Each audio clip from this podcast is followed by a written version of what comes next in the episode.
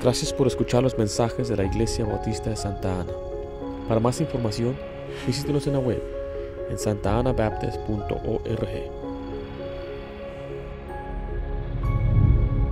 El título del mensaje es ¿Qué es la verdad? El creyente debe conocer la verdad de Dios. Hay una verdad absoluta. Hay quienes enseñan que no hay tal cosa como una verdad absoluta, que cada quien puede tener su opinión o su propia filosofía. Pero según la Biblia, solamente hay una verdad. Y el creyente debe conocer la verdad de Dios. Debe saber que también tiene una responsabilidad hacia la verdad de Dios. En este pasaje Jesús dice que Él vino a dar testimonio de esa verdad. Y Pilato le hace que es la verdad.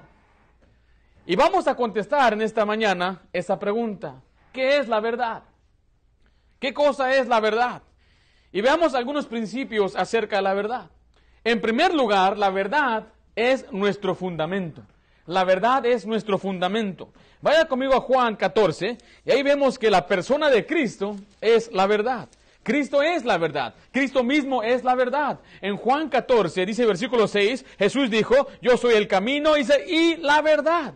Y nadie viene al Padre sino por mí. Vaya conmigo a 1 de Juan capítulo 5 versículo 20. Primero de Juan, capítulo 5, versículo 20. Si alguna vez usted se ha preguntado, ¿cómo sé si yo estoy en la iglesia correcta o si una iglesia que enseña la verdad es si enseña de Cristo? Se enseña que Cristo es la verdad. Si Cristo es la cabeza de la iglesia, si exaltamos a Cristo, si cantamos de Cristo, yo pertenezco a Cristo, al Cristo vivo sirvo. De Jesús el nombre canto, y los cantos que alabamos, exaltamos a Jesucristo. Jesús es todo en nuestra iglesia.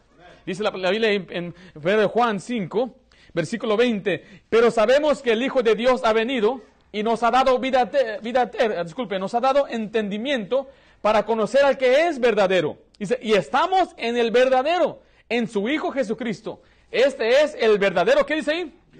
Y la vida eterna. Jesús es el verdadero. Él es la vida eterna. Él es el verdadero Dios. Jesús es todo. Jesucristo es nuestro fundamento, Él es la persona de la verdad a quien nosotros seguimos. En Juan 1.17 dice que la verdad vinieron por medio de Jesucristo. Vaya conmigo, 1 Corintios 3.11. 1 Corintios 3.11. Y obviamente tenemos que usar la Biblia para comprobar este eh, principio tan importante que Cristo es la verdad. 1 Corintios 3.11. Ahí nos enseña que Él es nuestro fundamento, un fundamento es un cimiento, una base en lo que nosotros nos guiamos y nuestra base está en Jesucristo. 1 Corintios 3:11 dice así, porque nadie puede poner otro fundamento que el que ya está puesto, el cual es quién? Jesucristo, Jesucristo es nuestro fundamento. Sin Jesucristo no tenemos nada, no hay cristianismo sin Jesucristo. Usted puede quitar a Buda del budismo y sigue el budismo. Usted puede quitar a cualquier líder religioso su religión y sigue cualquier enseñanza de religión. Pero si usted quita a Cristo el cristianismo, no tenemos absolutamente nada. Hubo un emperador que le dijo a su, a su consejero, oye, ¿por qué la gente sigue tanto a este Cristo? Yo quisiera que la gente me siguiera a mí y que me hicieran como una deidad. Dijo, es muy sencillo, lo único que tienes que hacer es morir y resucitar en tres días. Pues es imposible, decía él. Pues claramente, solamente Jesucristo es el camino y la verdad. Jesús es la verdad, el verdadero, la vida eterna y el verdadero Dios. Vaya conmigo a Colosenses capítulo 2, Colosenses 2. Por eso nosotros tenemos que echar raíces en Jesucristo, a arraigarnos en Cristo, edificarnos, sobre edificarnos en Cristo Jesús. Él es nuestra base. Segunda de Colosenses, disculpe, Colosenses capítulo 2. Dice el versículo 6, por tanto, de la manera que habéis recibido al Señor Jesucristo, andad en Él. Dice el 7, arraigados y sobreedificados en Él y confirmándoos en la fe, así como habéis sido enseñados, abundando en acción de gracias. Así que Jesucristo es nuestro fundamento. Él es la verdad. Jesús es la verdad. Pilato le dijo, ¿qué es la verdad? Pues la respuesta es, Cristo es la verdad. Él es el verdadero Dios. Sin Cristo no tenemos nada. Pero también la palabra de Dios es nuestro fundamento. Vaya conmigo Juan 17, 17. La palabra de Dios es la verdad.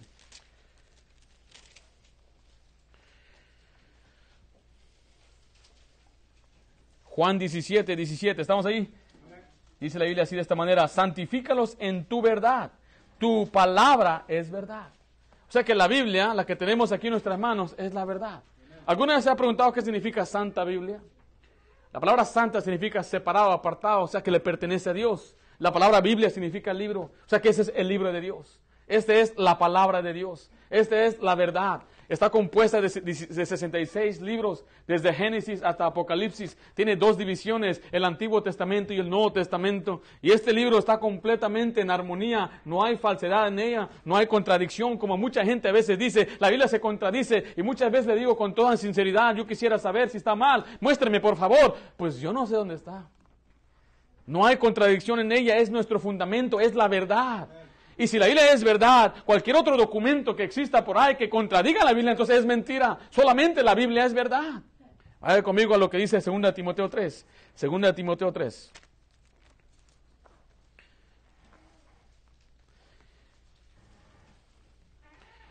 Por eso usted y yo debemos cimentar nuestra vida, nuestra familia, en lo que dice la Biblia, en las enseñanzas de Cristo. Jesucristo dijo que había dos hombres que edificaron su casa en diferente fundamento. Uno la edificó sobre la arena y otro sobre la roca. Después él dijo que cuando vino la tempestad, aquella tierra, aquella casa que estaba cimentada sobre la arena fue destruida y fue grande su ruina, pero aquella casa que estaba fundada sobre la roca permaneció. Y él dijo, así es el hombre prudente, dice, que sigue mi enseñanza. La enseñanza de Cristo es la roca fuerte, es nuestra estabilidad, es nuestro fundamento. Hace unos años hubo un terremoto allá en Nepal donde 7 mil personas murieron porque las casas eran construidas sin cimiento. En China 90 mil personas murieron, y mayormente jóvenes, jovencitos que asistían a una escuela hecha de bambú, que ni siquiera tenía cimiento, a veces de tres, de tres plantas, cinco plantas. Y hace unos años en Haití 250 mil personas murieron porque estaban viviendo en casas que no tenían fundamento. Y lamentablemente hay muchos cristianos que viven así sin fundamento bíblico, sin un fundamento de la palabra de Dios. Y cuando vienen las tormentas y todas las cosas a la, vida son destruidos y grande su ruina porque no edifican su vida sobre la roca, sobre las enseñanzas de Cristo sino en su propia opinión, en sus propias ideas, y después viene la tempestad, y como no supieron, no tomaron las decisiones correctas, la ley dice que la gente es necia, el necio edifica su casa sobre la arena, Así que en este día yo le animo, edifique su casa sobre la roca, las enseñanzas de Cristo, la palabra de Dios. Vea lo que dice 2 Timoteo 3, versículo 15. Dice, y que desde la niñez has sabido las sagradas escrituras, las cuales te pueden hacer sabios para la salvación por la fe que es en Cristo Jesús. Toda la escritura es inspirada por Dios y útil para enseñar, para redarguir, para corregir, para instruir en justicia, a fin de que el hombre de Dios sea perfecto, enteramente preparado para toda buena obra. Aquí nos enseña que la Biblia es nuestra autoridad final en fe y práctica. Cuando hablamos de autoridad es que nos guía el poder de gobernar o mandarnos. La Biblia nos debe gobernar y nos debe mandar. Nuestras decisiones deben estar basadas en lo que dice Dios, no en nuestros sentimientos, no en cómo nos inculcaron, no en las costumbres de nuestras tierras. Debe ser, debemos ser guiados y gobernados por lo que Dios dice en este libro. Debe existir una autoridad absoluta en su vida. Cuando la autoridad se desaparece, hay anarquía y el hombre establece entonces su propia autoridad. Hay muchas autoridades falsas el día de hoy. Hay escritos de hombres tradiciones de una iglesia, credos de hombres o denominaciones.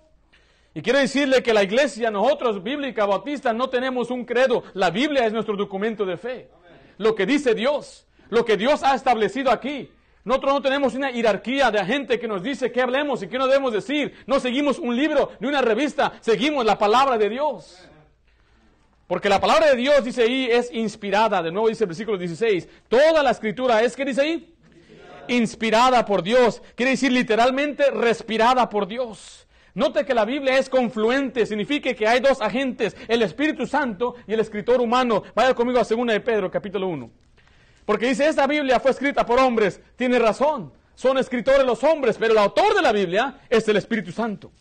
El Espíritu Santo inspiró a hombres a escribir la palabra de Dios, como Él quiso.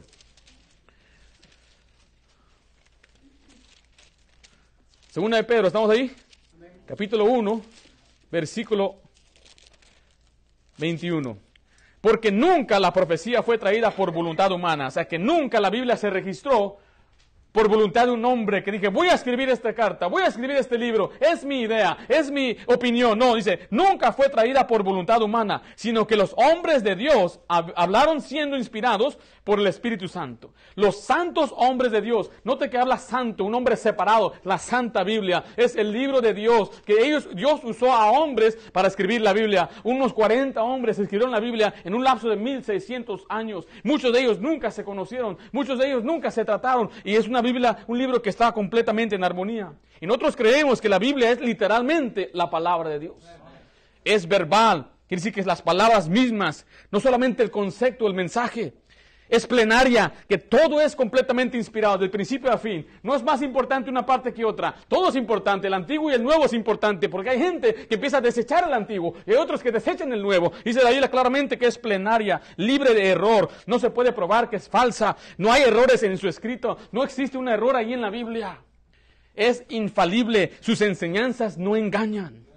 Por tanto, la Biblia es infalible, sin error, es invariable, sin cambio, es inexorable, sin rendirse, inflexible, no cede a los ruegos, es inalterable, es invencible, es que no puede ser conquistada ni derrotada. Hombres han tratado de destruir la Biblia, han tratado de destruir la palabra de Dios, han reunido Biblias, las han quemado, pero ¿sabe qué? Aún tenemos la Biblia el día de hoy.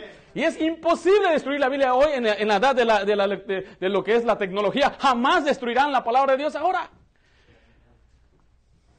es indefectible, sin fallos, es incomparable, sin igual, es invaluable, sin precio. ¿Por qué? Porque convence, convierte, corrige, limpia, convive, conquista y conforta. La Biblia es viva y eficaz, dice la palabra de Dios. Esta es nuestra autoridad porque es inspirada por Dios. Dios mismo nos dio esta Biblia.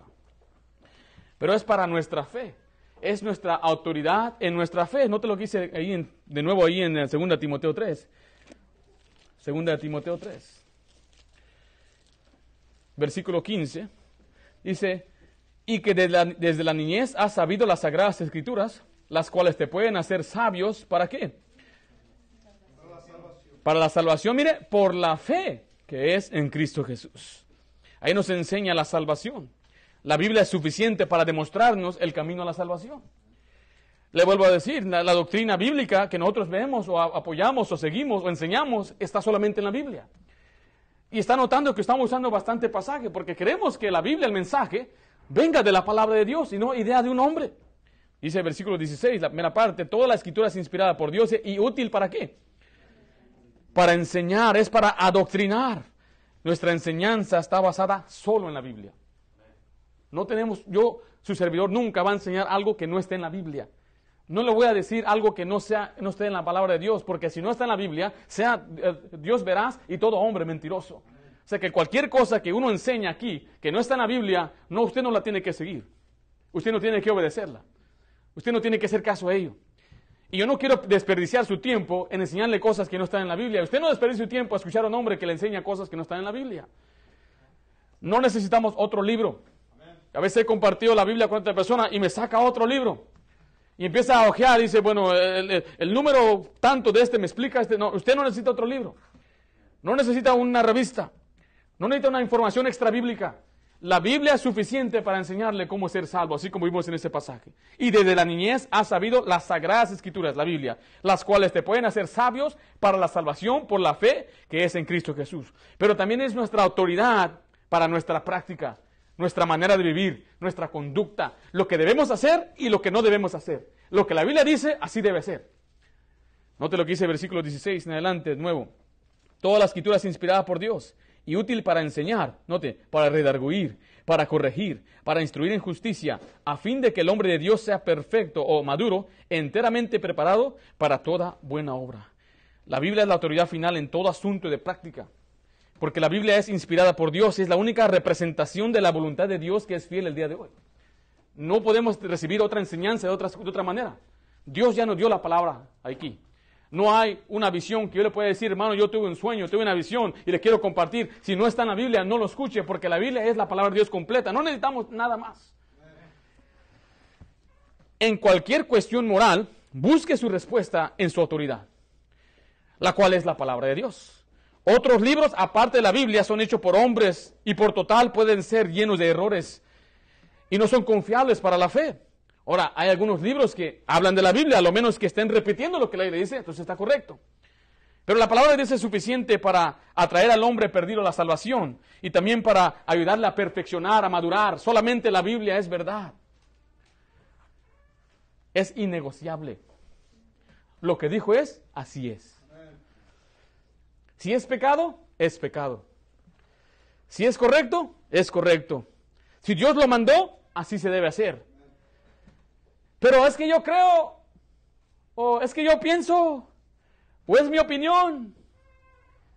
Una vez nuestro pastor, cuando yo era un miembro, predicó de cómo disciplinar a los hijos.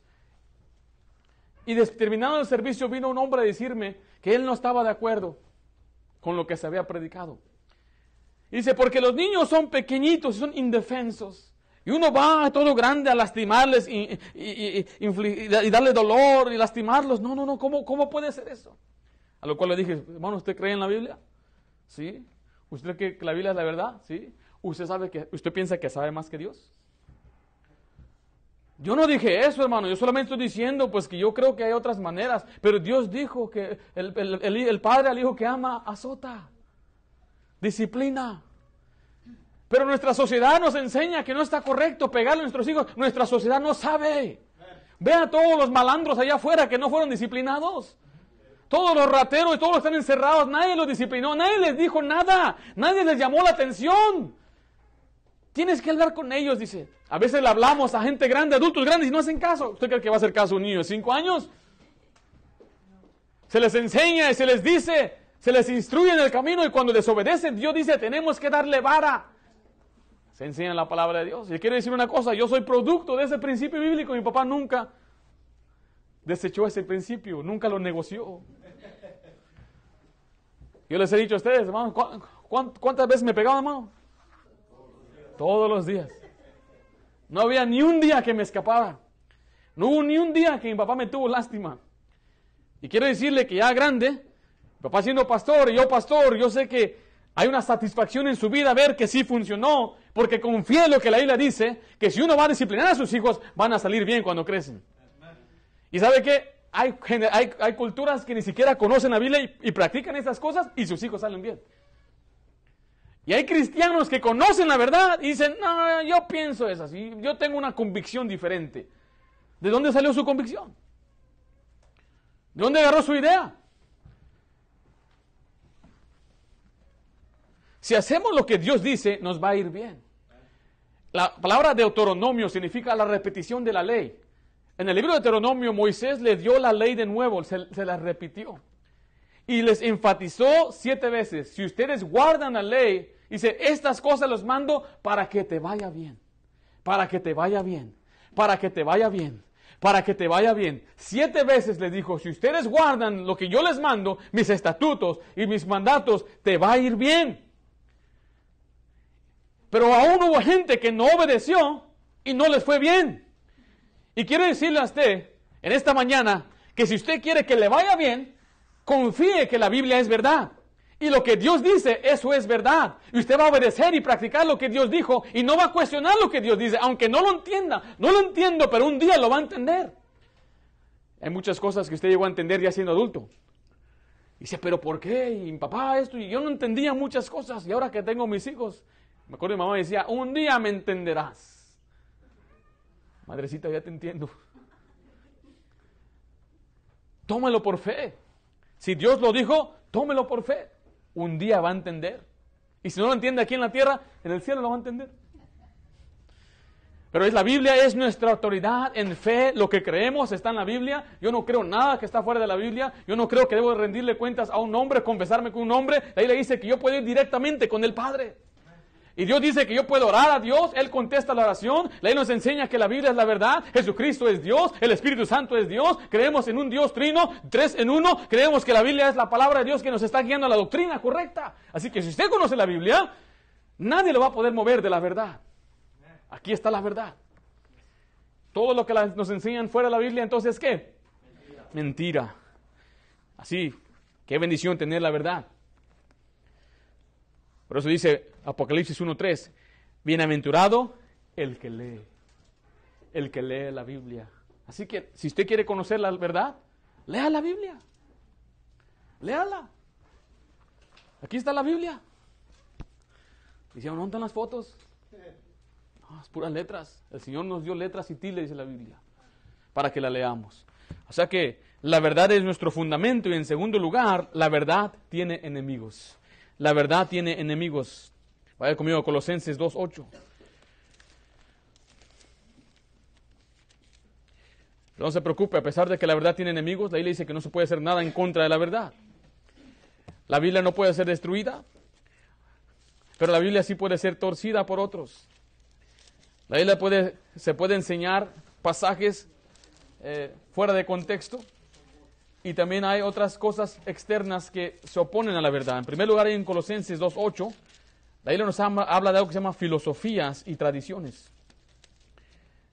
¿Estamos ahí? Dice la Biblia ahí en el versículo 8, mirad que nadie os engañe por medio de filosofías y huecas sutilezas, según las tradiciones de los hombres, conforme a los rudimentos del mundo y no según Cristo. Ahí nos está diciendo claramente que hay filosofías y hay tradiciones. Una filosofía es algo que le sustrae a la Biblia, que está hablando de otras cosas que no están en la Biblia. Y la tradición añade a la Biblia. Está diciendo, la filosofía dice, la Biblia no es importante, hay otras ideas. La tradición dice, aquí está una enseñanza que no está en la Biblia, pero es tan importante como la Biblia. Y eso es una mentira. Hoy en día hay muchas filosofías que atacan las verdades en la Biblia. Hay un gran ataque contra la familia, un gran ataque contra el, matrimonio. Acabamos de ver unos pasajes de cómo lo que Dios espera en el matrimonio en Efesios capítulo 5, que se espera que el hombre ame a su mujer y que la mujer se sujete a su marido, pero hoy en día las filosofías, la, humanidad, los humanistas y la gente afuera nos dice, si no funciona, pues cada quien vaya por su lado. Se pueden divorciar. Y la Biblia claramente enseña que Dios aborrece el repudio, Él odia el divorcio. Dice que Dios los creó eh, varón y hembra y lo que Dios unió, que nadie los separe. Así enseña la palabra de Dios.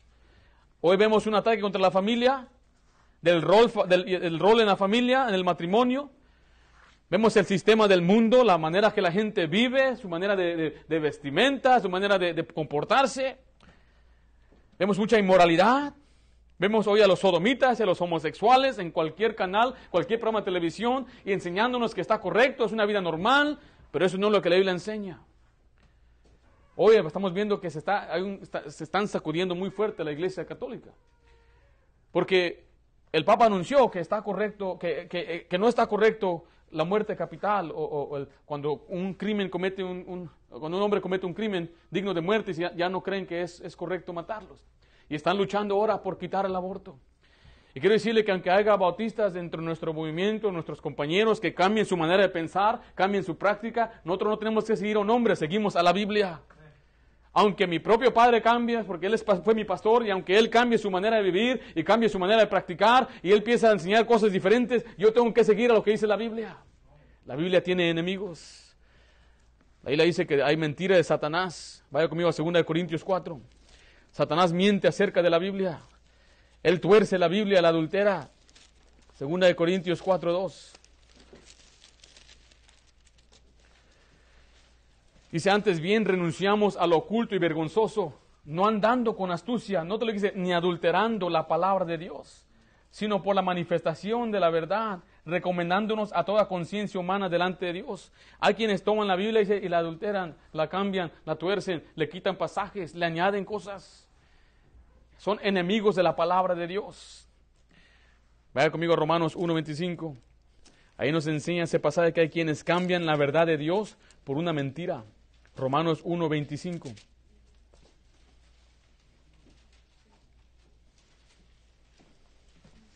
Dice 25 de esta manera, ya que cambiaron, ¿qué cosa cambiaron? La verdad de Dios, ¿por qué la cambiaron? Por la mentira honrando y dando culto a las criaturas antes que al Creador, el cual es bendito por los siglos. Amén. Hay aquí jóvenes que están yendo a una escuela pública, algunos irán a una universidad y les van a enseñar que la Biblia simplemente fue escrita de un hombre. Y ahí van a tomar clase que se llama religiones. Y le van a decir los maestros en su, en su escuela que Dios no existe. Yo tuve varios maestros burlarse de nosotros porque creíamos en Dios. Una de ellas, digo, ¿quién de ustedes cree en Dios? Y levantamos las manos un par de personas. Yo creo que la mayoría de nosotros éramos hispanos y morenos. Y le estamos moreno ya enfrente, le digo, ¿tú crees en Dios? ¿Crees en Jesús? Y así, ¿quién es Jesús? Y el muchacho no sabía ni qué responder. Dije, pues Él es mi Salvador. Pero ¿quién es Jesús? Y finalmente él dijo, pues no sé. Y dijo, y tú dime, ¿quién es Jesús? Y pasó por todos, simplemente burlándose de niños de 12, de, de, de 15 años, no saber explicar teológicamente quién era Jesús.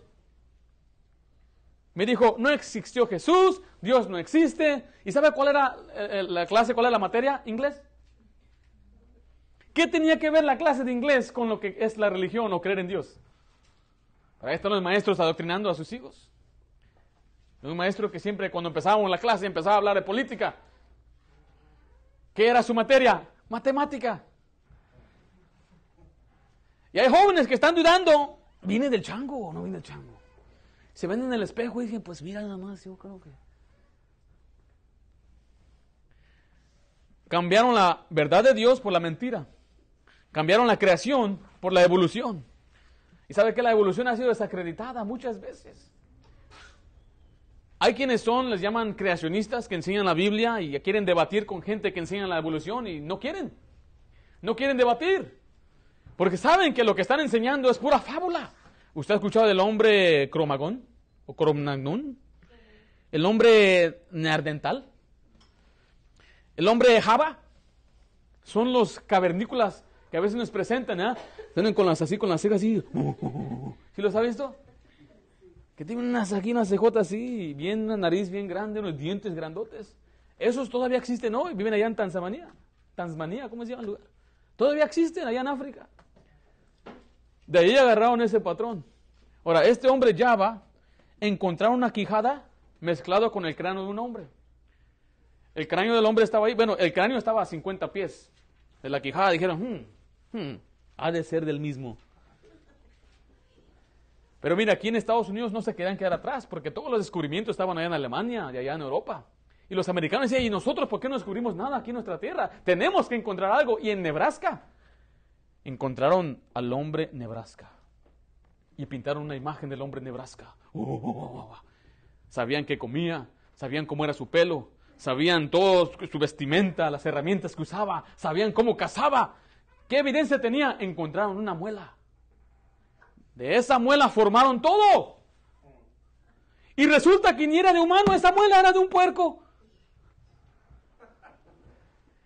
Y esas las cosas que nos enseñan a nuestros hijos en la escuela pública, que nos enseñan muchas veces en programas en la televisión. Bill Nye, the Science Guy, ese ni siquiera era un científico. Feo ciencia. Nosotros no estamos en contra de la ciencia. La palabra ciencia aparece miles de veces, pues, decenas de veces en la palabra de Dios. La palabra ciencia significa conocimiento. ¿Usted ha escuchado del método científico?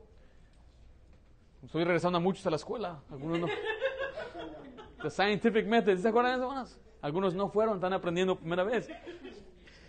El método científico es una observación, una proposición, una hipótesis, después una verificación, experimentación para la demostración, refutación de la hipótesis con su conclusión. O sea que es, una, es algo que se observa, después se vuelve a repetir. La evolución no se observó. Nadie estuvo aquí para decir, yo miré cuando todo pasó y aquí estoy. Nadie estuvo ahí.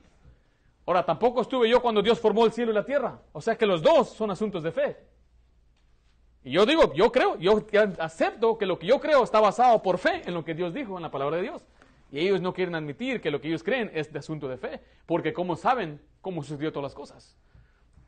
No pueden comprobarlos con el método científico, sino que es una teoría, algo basado en lo que se supone o se piensa. Hay gente que dice que el mundo es plano, es una teoría, está plano, es redondo. Pero hasta que se compruebe, no se puede decir, se ha comprobado que es redondo, porque mira, hay las imágenes que sacan y, Google Maps y todo. Pero a eso se llaman muchas veces teorías, lo que la gente quiere decir. Mira, son las teorías, mira, de la evolución. ¿Has escuchado de la evolución cósmica? El origen del universo, el Big Bang, y todo se organizó. Imagínense que hay una explosión aquí, hermano, una explosión tremenda aquí adentro, tronó una pipa de gas y aparece un tremendo iPad, solito se hizo. Es lo que nos quieren decir que de la destrucción hubo organización. Es imposible. Existe lo que llaman la evolución química. Todos los elementos evolucionaron del hidrógeno. la evolución estelar. Las estrellas y los planetas fueron formados por gases. La evolución orgánica. La vida no vino de la materia inanimada. Existe la macroevolución, evolución, que los animales y las plantas cambian de un tipo a otro. O sea que un ga- era gato hoy, mañana es un perro. Eso no se puede, no existe, es imposible. Existe lo que es la evolución, microevolución. Por ejemplo, en el vientre de mi esposa, ahorita se está formando una persona. Se, está, se convirtió de lo que es un huevo y ahora se está, formando a ser un ser humano. Esa es la evolu- evolución, la microevolución. Eso sí existe. Y aún usted todavía está evolucionando, su nariz va creciendo todavía, sus orejas, va cambiando sus facciones. Pero eso no es lo mismo que usted ahorita es una persona y mañana es un gato. O en millones de años se convirtió en otra cosa. Y por eso tenemos que advertir contra estas cosas. Vaya conmigo a 1 Timoteo 6.20. 1 Timoteo 6.20. Yo digo, este joven no le crea la mentira, niño, a lo que su maestro le dice, que ni siquiera estudió, ni eh, eh, estudió lo que era la ciencia, y muchas veces estudiaron otra cosa, y simplemente fue el único trabajo que pueden encontrar. Ven a Timoteo 6, versículo 20. ¿Estamos ahí? Dice así. Oh Timoteo, guarda lo que se te ha encomendado, evitando las profanas pláticas sobre cosas vanas y los argumentos de la falsamente llamada, ¿qué dice ahí? Ciencia. Oh, existe la ciencia de Dios, la creación de Dios y todo lo que usted puede observar con sus ojos y puede observar en la ciencia y puede usar el método científico, pero existe lo que se llama la falsamente llamada ciencia. Vaya conmigo a 2 Timoteo 2. Aquí Pablo le advierte a Timoteo que él debe conocer la palabra de Dios para no ser arrastrado después por falsa enseñanza. 2 Timoteo 2.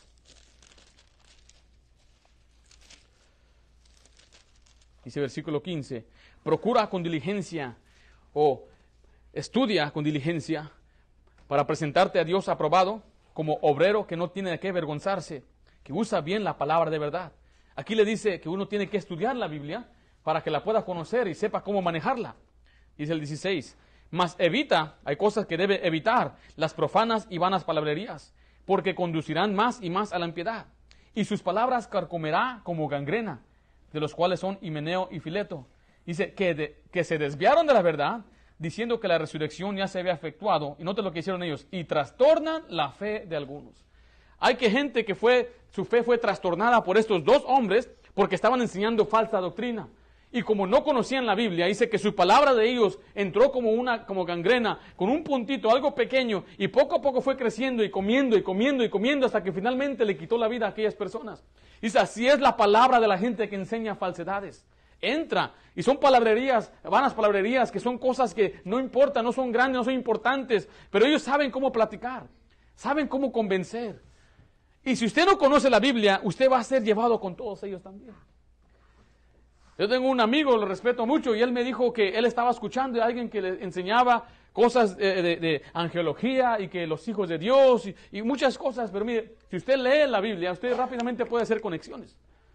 Porque en la Biblia, en Génesis dice los hijos de Dios, y dice que esos hijos de Dios eran ángeles. Pero si usted lee todo el contexto de la Biblia, dice que un espíritu no tiene carne ni hueso, no se dan en casamiento. Y es que dice en el Antiguo Testamento los hijos de Dios, nunca se le refirió a una persona, pero usted Lucas, Lucas le llama a Adán hijo de Dios. Entonces tenemos que ver todo el contexto de la Biblia para que no seamos engañados por algo que parece verdad.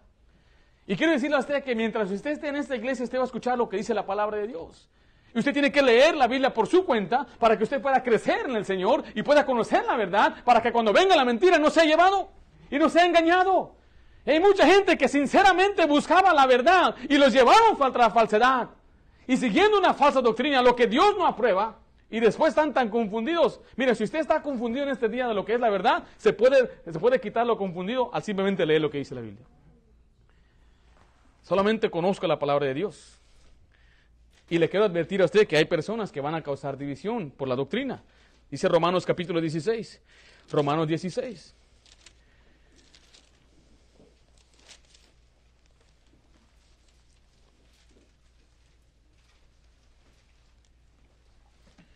Dice versículo 17, mas os ruego hermanos que os fijéis en los que causan divisiones y tropiezos en contra de qué? En contra de la doctrina que vosotros habéis aprendido y que os qué? Apartéis de ellos. Si una persona viene a causar una división, a causarle a usted, eh, eh, quiere enseñar algo que es falso, usted debe apartarse de ellos. Pero si no sabe, pero ¿cómo sé que me están enseñando la verdad? Mira, a un niño dice que se lo pueden llevar cualquier persona. Un niño es fácilmente engañado. Hay niños que se los han llevado de las, eh, eh, en las calles. Alguien le dijo, mira, acá tengo un perrito, quiere ver el perrito. Y acaba el niño mirando el perro. Lo agarra el hombre, se lo lleva, se lo lleva. Por eso le dice que no seamos como niños llevados como doquier viento de doctrina. Para que usted no sea como un niño que se lo lleven con cualquier falsa enseñanza. Para que usted sepa quiénes son los que causan división. Porque muchas veces estos que causan división tienen su táctica, saben. Convencen a la gente, los invitan a comer, muestran una apariencia de piedad. Ya cuando están la confianza plena, ahí le sueltan el veneno. La falsa doctrina. Por eso la Biblia llama al que está, el administrador de la iglesia le llama pastor. Porque el pastor cuida ovejas. ¿De qué las cuida? De los lobos. Y la Biblia llama a los falsos maestros lobos rapaces, que muchas veces vienen vestidos de oveja. Y cuando venga un lobo a nuestra iglesia, yo tengo que cuidar del rebaño al decirle, aquí está este falso maestro, o sáquese de esta iglesia. Y tengo que advertirle, mire, tenga cuidado de escuchar esta enseñanza o tenga cuidado de esta. Ahora, la decisión es suya. Usted no tiene que, en verdad, decir, pues el pastor está inseguro o qué. No es inseguridad de ninguna manera. Lo que voy a decir es, compare lo que dice la Biblia. Yo le puedo decir, mira, pues la Biblia dice esto. Dice aquello. La, otra semana hablamos de la circuncisión. Y hay muchos que hoy están haciendo, siguiendo las raíces de los hebreos antiguos que Dios mandó a Abraham y a su descendencia, lo cual usted y yo no tenemos que hacer el día de hoy. Pero hay quienes están enseñando estas cosas hoy como que fuera verdad, pero ellos tienen que ignorar mucha escritura. Entonces yo tengo que tomar un pasaje en la Biblia y tomar la, muchos pasajes en la Biblia, explicarle, refutar esa cosa. Entonces no crea que yo estoy criticando a la gente. No crea que yo estoy insultando, ofendiendo a la gente. Yo estoy ayudando a los que están creciendo aquí. Porque hay gente que dice, ¿por qué critica a los demás? ¿Usted vio que Pablo mencionó dos nombres ahí? ¿Usted vio cómo Jesucristo le llamó a los fariseos serpientes, generación de víboras, sepulcros blanqueados? ¿Qué más les dijo? Hipócritas. ¿Por qué les dijo eso? Porque ellos, dice la Biblia, que ellos no entraban ni dejaban entrar. O sea, que ni iban al cielo y ni dejaban que los demás entraran al cielo. Porque les enseñaban falsa doctrina. Pastor, ¿cómo sé que usted no es falso maestro? Usted tiene todo derecho a comprobar lo que yo estoy enseñando con la Biblia si lo que digo es verdad o lo que digo no es verdad. Hay temas que yo no voy a cubrir porque no hay suficiente luz en la Biblia para explicarnos de ello. Que si hay planetas, no sé. Ahí le dice que hay lumbreras, dice que hizo las estrellas, pero que si hay cosas más allá, usted y yo podemos platicar aquí en privado o personal, ¿no? Pues es interesante. Hace dos semanas dice que NASA recibió una señal como que alguien les mandó algo y pues es interesante, pero no lo voy a predicar acá arriba. Hermanos, vámonos a Marte. Hay cosas que son interesantes que platicaremos, a veces que ni siquiera son de la Biblia, no es por diversión. Pero mientras esté acá, usted debe decir, usted debe usar la Biblia para medir, con la misma medida que yo estoy midiendo, que es la Biblia, usted debe medirme a mí.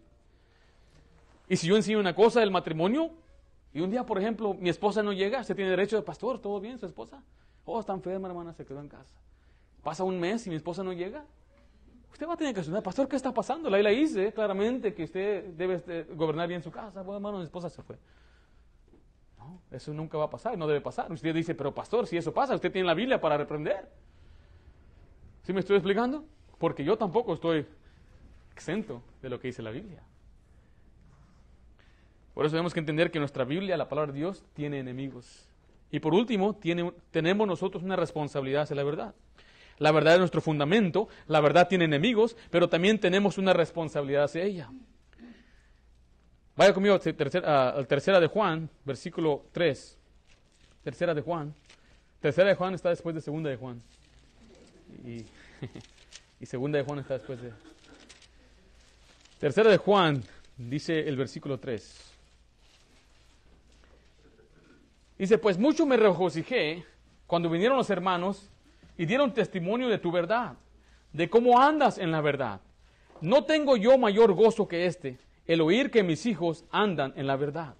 Juan le escribe a esta iglesia y cuando dice que son sus hijos, no son sus hijos en la carne, sino sus hijos espirituales, los miembros de una iglesia, dice, no hay más grande gozo al oír que mis discípulos, la gente que yo alcancé, que yo instruí, anden en la verdad, están practicando la verdad. Y es nuestra responsabilidad como creyentes, no solamente creer la salvación por fe, pero andar en la verdad, hacer lo que Dios dice.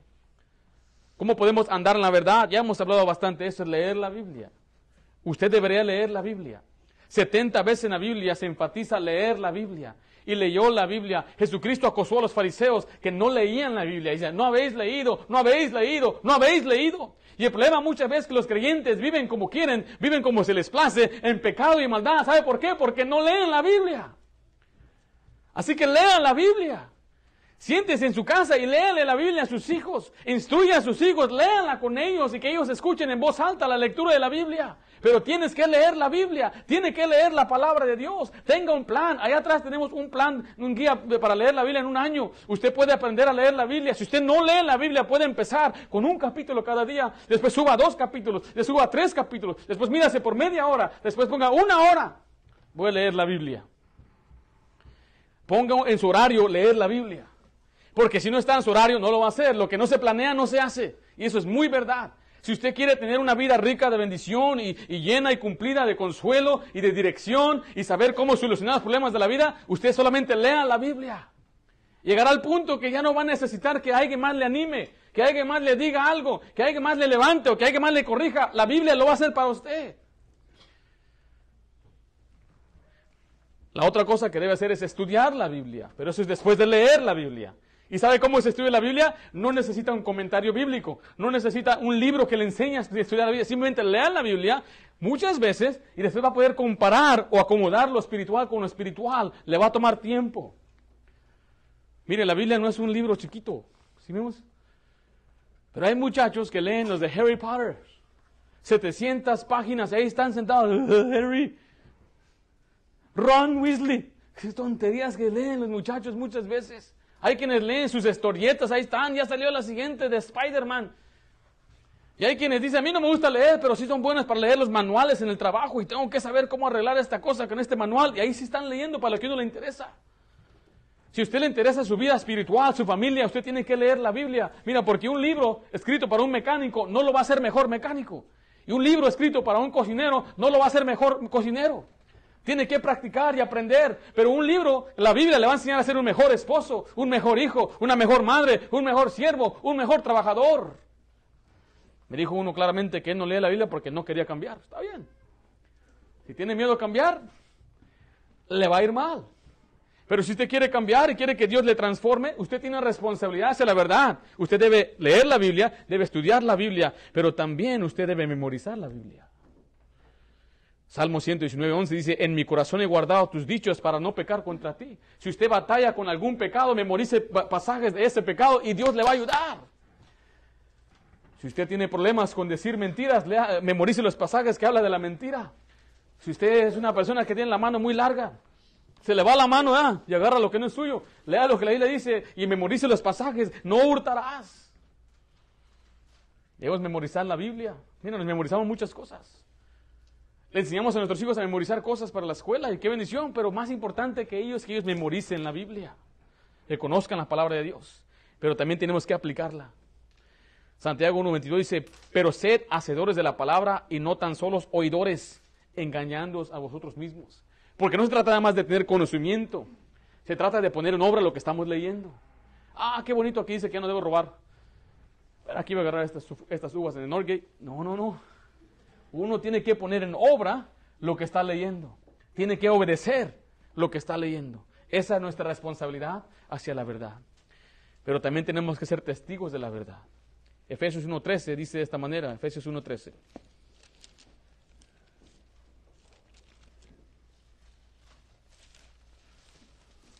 ¿Estamos ahí? Dice así en Efesios capítulo 1, versículo 13, en él también vosotros, habiendo oído la palabra de verdad, la palabra de verdad, ¿qué es esa? Es la siguiente parte, el evangelio de vuestra salvación. Entonces vemos ahí que el evangelio es la verdad de Dios. Y nuestra responsabilidad es propagar la verdad. Dejar que otra persona conozca la verdad. Vaya conmigo a Marcos 16, Marcos 16. Versículo 15, dice de esta manera. Y les dijo, id por todo el mundo y predicad, ¿qué cosa? El evangelio a toda criatura.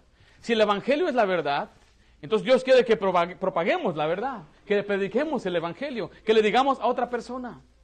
Quiero hacer una pregunta, si usted llegara a morir ahora mismo, ¿Usted está seguro que irá al cielo con Dios? Si su respuesta es que no, deja la otra pregunta. ¿Qué cree usted que debe hacer para ir al cielo?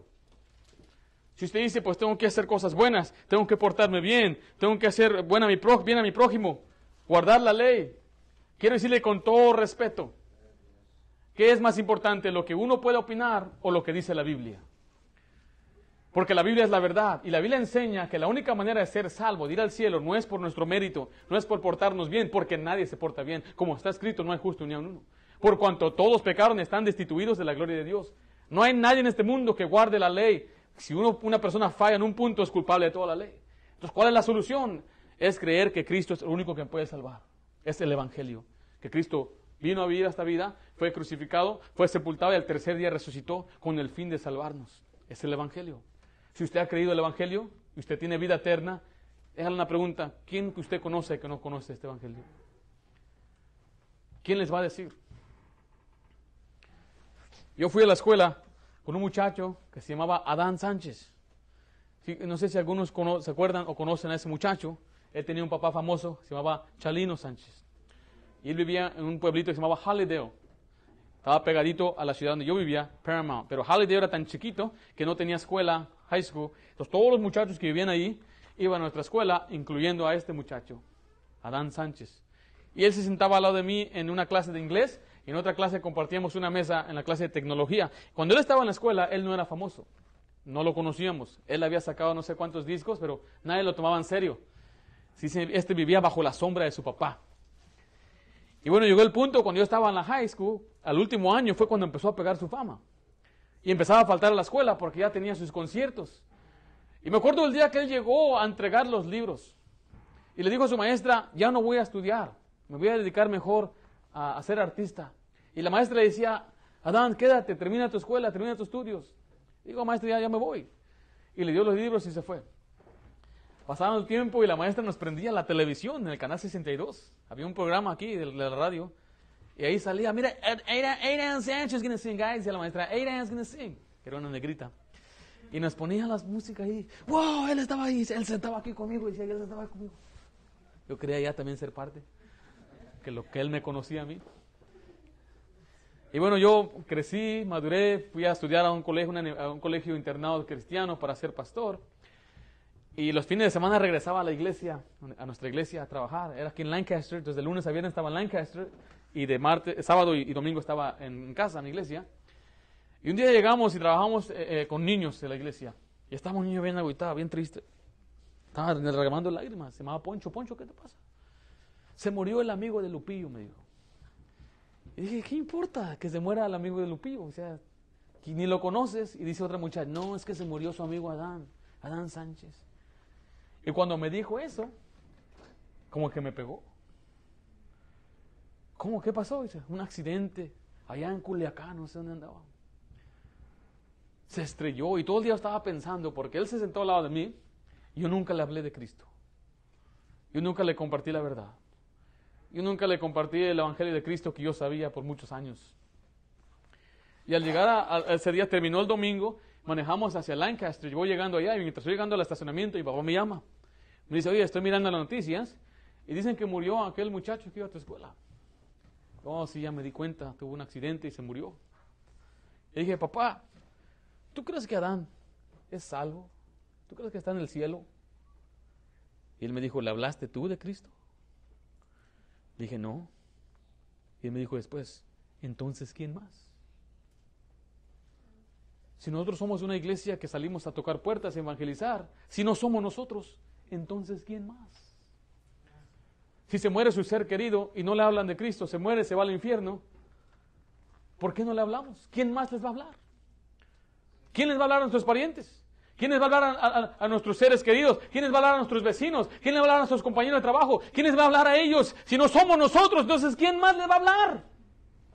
Nuestra responsabilidad, nuestra responsabilidad la verdad es que ellos conozcan la verdad del Evangelio, que les hablemos de Cristo. Si la gente de Santa Ana no escucha el Evangelio, ¿quién les va a decir? Salimos afuera y encontramos las sectas, pero nadie llevando el Evangelio. ¿Quién les va a decir? Si usted y yo no somos, entonces ¿quién más? Nadie más.